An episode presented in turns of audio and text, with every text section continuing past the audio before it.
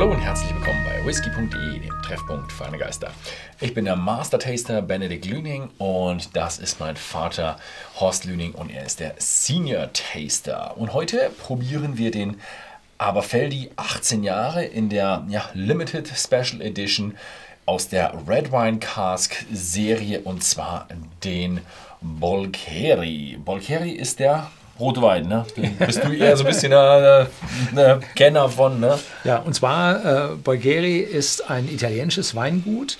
Und zwar liegt es in der Toskana und ist ja eigentlich das Weingut gewesen, was ich da ein bisschen von den anderen, das ist ein bisschen kritisch, von den anderen abheben wollte und den Super Tuscan, äh, den super toskanischen Rotwein als eigene, ja, äh, ja, Lokation hervorzuheben. Und das hat es dann auch geschafft und es wurde dann so ähnlich wie die Regionen in Frankreich wurden dann auch in, in Italien die Regionen dann mehr herausgehoben, so ein bisschen äh, MeToo äh, hinterher. Und äh, hier haben wir es also jetzt mit einer Finish in Rotweinfässern von dieser Bolgheri äh, ja, Wein, wie nennt sich das in Italien? Chateau ist das nicht? Weinhersteller. Gott, weiß ich nicht. ähm, so, Limited Edition, 43 Volumenprozente, kostet bei whisky.de im Shopsystem 99,90 Euro. Und die Leute, die es schon äh, reviewed haben, also die, die es schon bewertet haben, fanden ihn exzellent. Drei Leute haben schon bewertet, fünf Sterne wurden jeweils bei jedem vergeben. Also es ist, äh, scheint bei den Kunden echt gut anzukommen. Den 15-Jährigen, den fanden wir jetzt auch schon ziemlich klasse. Ne? Also der war äh, heftig nach Wein. Ich bin jetzt gespannt, ob der jetzt ein Stückchen leichter ist. Toskana sind doch eigentlich, Toskana ist doch super sonnig, oder? Sind die nicht ein bisschen so süß und so? Nein, voll, voll vergoren. Voll vergoren. Okay. also da hat es nichts mit süß. Ja gut, die haben die süßen Trauben, aber das heißt noch genau. nicht, dass sie süßen Wein machen müssen. Ne? Das ist ja das Besondere an diesen südländischen Weinen, dass die so viel Zucker aufbauen und so viel Alkohol dann bekommen. Und das Interessante ja, ist ja. ein bisschen härter, die Jungs. ja, das Interessante ist, es gibt ja da im Prinzip die einen Weine, die also ruckzuck äh, dann abgefüllt werden in die Flasche und in den Flaschenreifen und die anderen Weine, die in Fässer kommen und damit eine Barrikreifung bekommen, um hier Eichentöne in den Wein hineinzubekommen.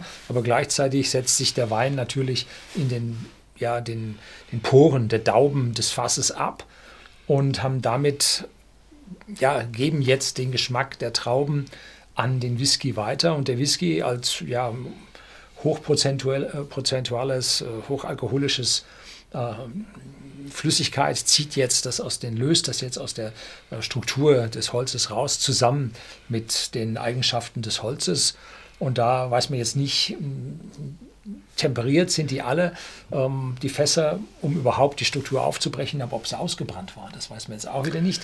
Dafür geht natürlich aber Feldi hin und reift zuerst in Ex-Bourbon-Fässern, beziehungsweise äh, Refill-Ex-Bourbon-Fässern, um hier diese unerwünschten Substanzen äh, durch diese Holzkohleschicht in den Fässern ja. dann rauszuholen und dann nachher äh, vom Rotwein zu addieren. Ne? Ja, aber in den Fässern ist, ist jedes Mal so eine große Diskussion, weil wir wissen jetzt, Finish in toskanischen Rotweinfässern, gut, sind das jetzt Rotweinfässer aus äh, europäischer Eiche oder aus amerikanischer Eiche?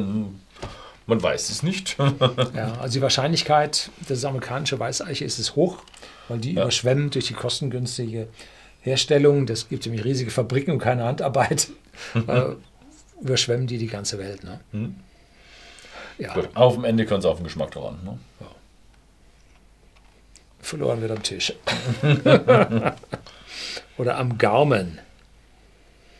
So, also der riecht sich doch gleich deutlich eleganter, milder, nicht so stürmisch wie der andere. Leichte Vanillenote, jetzt mehr die Rotweinnote, Fruchtaromen. Also wenn ich die beiden riechen sollte, ich würde dem nicht die 18 Jahre geben, sondern die 15 und dem anderen die 18, ja. weil er einfach ein Stück weicher ist. Ja, also kann ich mich voll an, anschließen. Der ist jetzt wirklich äh, weicher. Ich bin auch der Meinung, er kommt ein bisschen mehr der Aberfeldi Distillerie-Charakter durch. So die Honignote habe ich jetzt wieder. Und ja, fruchtig, aber mehr Beeren, weniger so dunkle Trauben und weniger so ein, so ein kräftiges Weinaroma. Ist drin, aber nicht mehr so kräftig wie beim anderen. Ja, ich kriege noch so ein bisschen so ein Zitrusfrucht-Limettenaroma, aber ganz versteckt im Hintergrund, sicherlich aus dem Brennereicharakter. Ja. Hm? Cheers.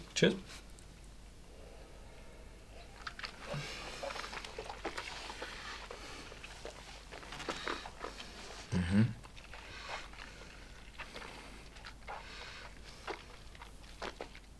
Hat was.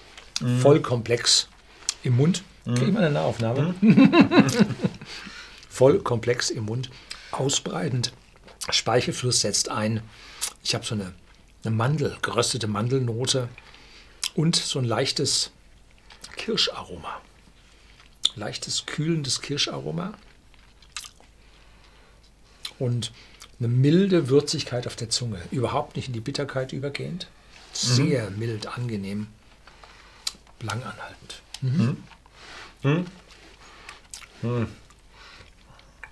Wahnsinnig schön. Also er ist, für mich ist es so, ja, er geht mehr Richtung ausgeglichen. Der vorher war schon ein bisschen schwerer und so.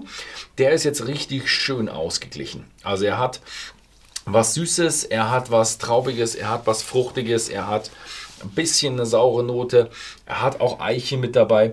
Mm, Also er hat von allem was, außer rauchig natürlich, und ein bisschen weniger Würze als, ein, als ausgeglichen, würde ich sagen. Also ein bisschen auf der fruchtig-süßen Seite ist er schon, aber schon kräftig und schön mit Eiche. Also die Eiche kommt hier richtig gut durch. Wüsste ich echt gern, was sie jetzt für Eiche verwendet haben. Ne? Vom Bulgari Weingut. ja, mehr sagen sie natürlich nicht. Ja, sehr schön gemacht, gefällt mir gut. Also Aberfeldi ist ja eine große Brennerei, die der amerikanischen Markt mit dem, ja, dem Gewürz, also dem Lead Malt im Dewars Blended Whisky versorgt. Wahrscheinlich der meistverkaufte Blended Scotch Whisky in den USA. Und dann haben sie aber nebenbei Zeit und Ruhe und Muße, hier High-End auch noch herzustellen. Ja. Und das gefällt mir also an der Brennerei richtig gut, wenn sie also hingehen und jetzt ja den, den wissenden Kunden hier nicht vernachlässigen. Ich Äh, gut. kreiert wurde es von Masterblenderin Stephanie McLeod. Und das muss man mir lassen. Ich, ich glaube, sie ist jetzt nicht so, die, die ist, glaube ich, etwas neuer bei Feldi. Egal, ob sie jetzt neu oder alt ist, ähm, gut gemacht. Ja, Also hat echt sie schön- drauf. Hat sie, hat sie schön gemacht. Also die zwei Whiskys, muss man ihr sagen, ja, hat sie echt schön gemacht. Mhm. Gut. Ähm, Wen es interessiert, äh, Bulgari, 18 Jahre von Aberfeldi, kostet bei whisky.de gerade unter 100 Euro. Zurzeit schaut einfach mal im Shop vorbei, da gibt es die Flaschen noch. Sie sind limitiert, also aufpassen, wenn ihr das Video jetzt äh, nicht sofort seht, dann müsst ihr euch ranhalten. Dann, ja, ich glaube, die werden es nicht so lange. Also die werden jetzt vielleicht noch ein paar Monate durchhalten, aber das war's dann. Mhm. Gut, das war's mit unserem Video. Vielen Dank fürs Zusehen und bis zum nächsten Mal.